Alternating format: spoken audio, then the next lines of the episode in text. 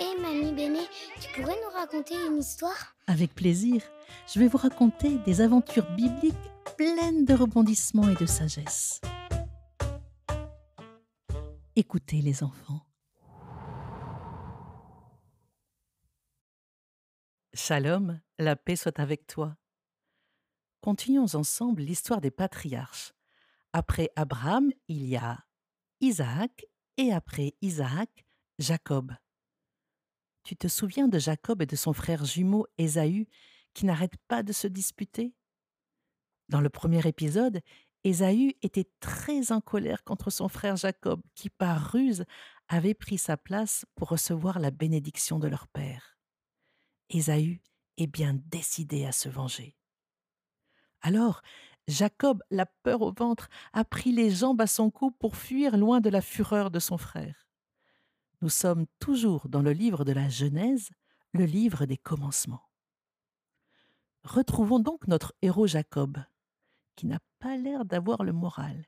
Il est seul et marche la tête baissée sur une route poussiéreuse, en exil, loin de sa terre et de sa famille.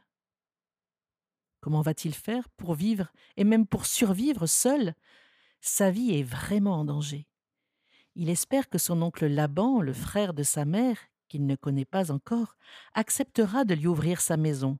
Mais il n'en est pas sûr, et la route est encore très longue. Son avenir semble bien sombre. À la nuit tombée, triste et épuisé, il prend une pierre pour lui servir d'oreiller. Oui, tu as bien entendu, une pierre. Il la met sous sa tête et il s'endort à la belle étoile car il n'a même pas pu emporter une tente pour se protéger la nuit. C'est sa dernière nuit dans son pays, le pays de Canaan, la fameuse terre promise. Et là, il fait un rêve, un beau rêve. Si tu veux, tu peux fermer les yeux et essayer d'imaginer le rêve de Jacob. Imagine une immense échelle posée entre terre et ciel. Tu la vois, cette échelle qui s'appuie sur la terre et monte jusqu'au ciel avec ses nombreux barreaux? Et le long de cette échelle céleste, des anges, des messagers qui montent et qui descendent. Oh, ça devait être beau, la terre et le ciel qui se rencontrent et les anges qui virevoltent autour de l'échelle. D'ailleurs, de nombreux peintres au cours des siècles ont dessiné cette scène appelée l'échelle de Jacob. Et dans son rêve, Jacob entend Dieu du haut du ciel lui dire Je suis le Seigneur ton Dieu, le Dieu d'Abraham, le Dieu d'Isaac. La terre sur laquelle tu es couché, je te la donne, à toi et à tous tes descendants qui seront nombreux comme la poussière du sol. Moi, je serai toujours avec toi, partout où tu iras. Ne t'inquiète pas, je te le promets, tu reviendras dans ton pays et tu auras une très grande famille. Oui, je suis toujours avec toi. Je suis toujours avec toi même dans les difficultés. Je suis là quand tu es angoissé et quand tu as peur. Tu n'es jamais seul. Cela ne te dit rien? N'as-tu pas déjà entendu ces paroles? Oui, le Seigneur renouvelle les mêmes promesses qu'à son grand-père Abraham et qu'à son père Isaac. Il lui promet une grande famille et une terre, la fameuse terre promise où coule le lait et le miel. Après le songe, Jacob se réveille tout bouleversé. Il n'a plus peur et se dit dans son cœur profond Le Seigneur est ici et il ne le savait pas. Oui, le Seigneur est ici avec moi, alors que je croyais être seul et abandonné. Il est toujours avec moi, que je sois heureux ou malheureux, riche ou pauvre, bon ou un peu filou. Oui, le Seigneur est ici, je ne le savais pas. Et Jacob prononce un vœu. Si Dieu est toujours avec moi, s'il me protège sur ma longue route, s'il me donne du pain pour manger et des vêtements pour me couvrir, et si je reviens sain et sauf à la maison de mon Père, je le promets, le Seigneur sera mon Dieu. Et pour se souvenir de cette promesse, il pose sur le sol bien droite, debout, la pierre qui lui a servi d'oreiller pour en faire une stèle, pour se rappeler, pour faire mémoire de sa promesse. Et il donne à ce lieu le nom de Bethel, c'est-à-dire maison de Dieu. Bethel.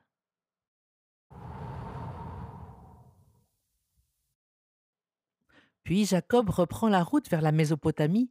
Tu te souviens, c'est la région qu'Abraham avait quittée pour aller au pays de Canaan. Il fait le chemin inverse de son grand-père.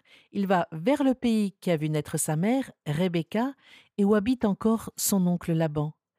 Et après des jours et des jours de marche, il y arrive enfin. Et là, près d'un puits, il aperçoit une jeune fille qui est d'une grande beauté. C'est la plus jeune fille de Laban, elle s'appelle Rachel, et il tombe tout de suite sous son charme et désire l'épouser. Cela ne te rappelle rien encore? Dans l'épisode précédent, le serviteur d'Abraham avait rencontré aussi près d'un puits une belle jeune fille. C'était Rebecca, qui est devenue la femme d'Isaac et donc la mère de Jacob. Tu arrives à suivre? Oh, Ouais, les histoires de famille, c'est toujours un peu compliqué. Et souvent, les histoires se répètent. Une chose est sûre, les patriarches Abraham, Isaac et Jacob sont de grands amoureux, et Sarah, Rebecca et Rachel, les matriarches, sont à leurs yeux les plus belles femmes du monde et leur font tourner la tête. Là aussi, on pourrait écouter des violons.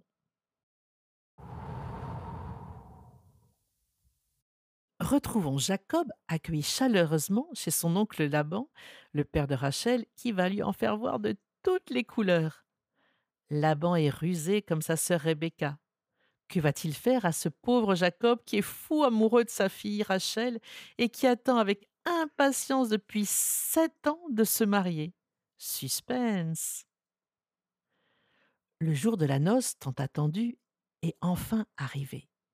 Et par un stratagème, Laban trompe Jacob qui se marie non pas avec sa bien-aimée Rachel, mais avec sa grande sœur Léa, qui, dit-on, a triste mine. Jacob est trompé par son oncle, comme tu te souviens, il avait trompé lui-même son vieux père Isaac pour recevoir sa bénédiction. Oui, le trompeur a été trompé. Il a donc dû épouser Léa avant d'épouser Rachel, car à l'époque, et encore dans certains pays aujourd'hui, il fallait que la fille aînée soit mariée la première. Mais les deux sœurs, Léa et Rachel, sont jalouses l'une de l'autre. Aucune n'est vraiment heureuse. Ah, la jalousie entre frères et sœurs a toujours existé, et ça pourrit la vie, pas simplement quand on est petit, même quand on est grand. Léa est triste parce que Jacob préfère Rachel, et Rachel est triste parce qu'elle n'arrive pas à avoir d'enfants alors que Léa a de nombreux garçons. Mais un jour, Rachel met au monde un fils appelé Joseph, puis un deuxième nommé Benjamin. Oui, Jacob est un homme comblé. Il a en tout douze fils et une fille, et il possède de nombreux troupeaux. Il ne lui manque qu'une chose, sa terre natale, le pays de Canaan qu'il a quitté il y a déjà vingt ans. Il est temps d'y retourner avec toute sa famille. Tu peux imaginer cette caravane avec des femmes, des enfants de tous les âges à dos de chameaux, des serviteurs et de nombreux troupeaux, des brebis, des ânes, des agneaux, et Jacob qui trône en chef de tribu. Il est content de rentrer chez lui, et en même temps, il est très inquiet.